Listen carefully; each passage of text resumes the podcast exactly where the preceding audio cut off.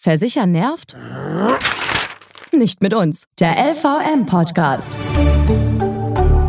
Der Praxischeck, wofür du eine Hausrat, Haftpflicht, Unfallversicherung und Co. wirklich brauchst. Grüßt euch, es ist wieder der erste Freitag im Monat und das heißt ganz klar, es ist wieder LVM Podcast Zeit. Wir klären für euch einfach und ohne kompliziertes Versicherungskauderwelsch hier an dieser Stelle, welche Versicherungen für euch wirklich Sinn machen und warum dieses Thema nicht zwangsläufig nerven muss. Worüber reden wir heute? Bei uns geht es heute um das Thema E-Scooter. Bei uns in den Straßen, da gibt es jede Menge davon. Es steht quasi an jeder Ecke so ein Ding zum Ausleihen. Aber mh, hm, immer mehr Privatleute kaufen sich auch solche Tretroller, denn die sind gerade für kurze Strecken unheimlich praktisch.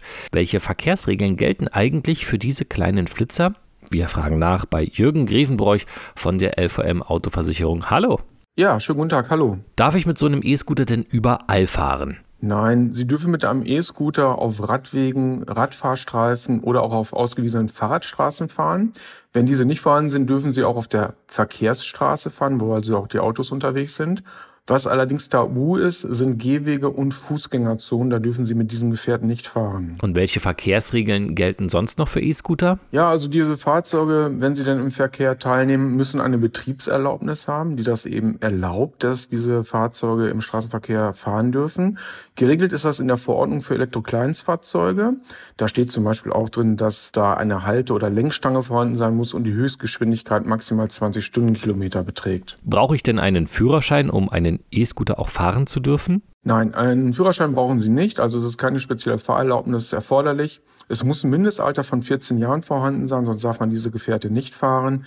Wir empfehlen aus Sicherheitsgründen natürlich auch einen Helm zu tragen, obwohl das nicht vorgeschrieben ist. Was passiert denn, wenn ich mit meinem eigenen E-Scooter einen Unfall baue? Greift da meine normale Haftpflichtversicherung? Nein, für diese Fahrzeuge gibt es eine spezielle Kraftfahrzeughaftpflichtversicherung und ähm, man kauft dazu einfach ein Versicherungskennzeichen. Das ist so eine Klebefolie, die man an das Fahrzeug klebt und die kann man entweder bei der LVM-Versicherung ganz einfach online bestellen und sich nach Hause liefern lassen oder man geht einfach zu einer der vielen Versicherungsagenturen vor Ort. Was soll ich denn als E-Scooter-Fahrer sonst noch alles auf dem Schirm haben? Ja, diese Fahrzeuge sind natürlich nur für eine Person zugelassen. Das heißt, sie sollten nicht mit zwei Personen auf so einem Gefährt fahren. Und was für alle anderen Verkehrsteilnehmer auch gilt, bitte kein Alkohol, keine Alkoholfahrten, immer 0,0 Promille am besten. Vielen Dank, Jürgen Grevenbroich von der LVM Autoversicherung. Sehr gerne.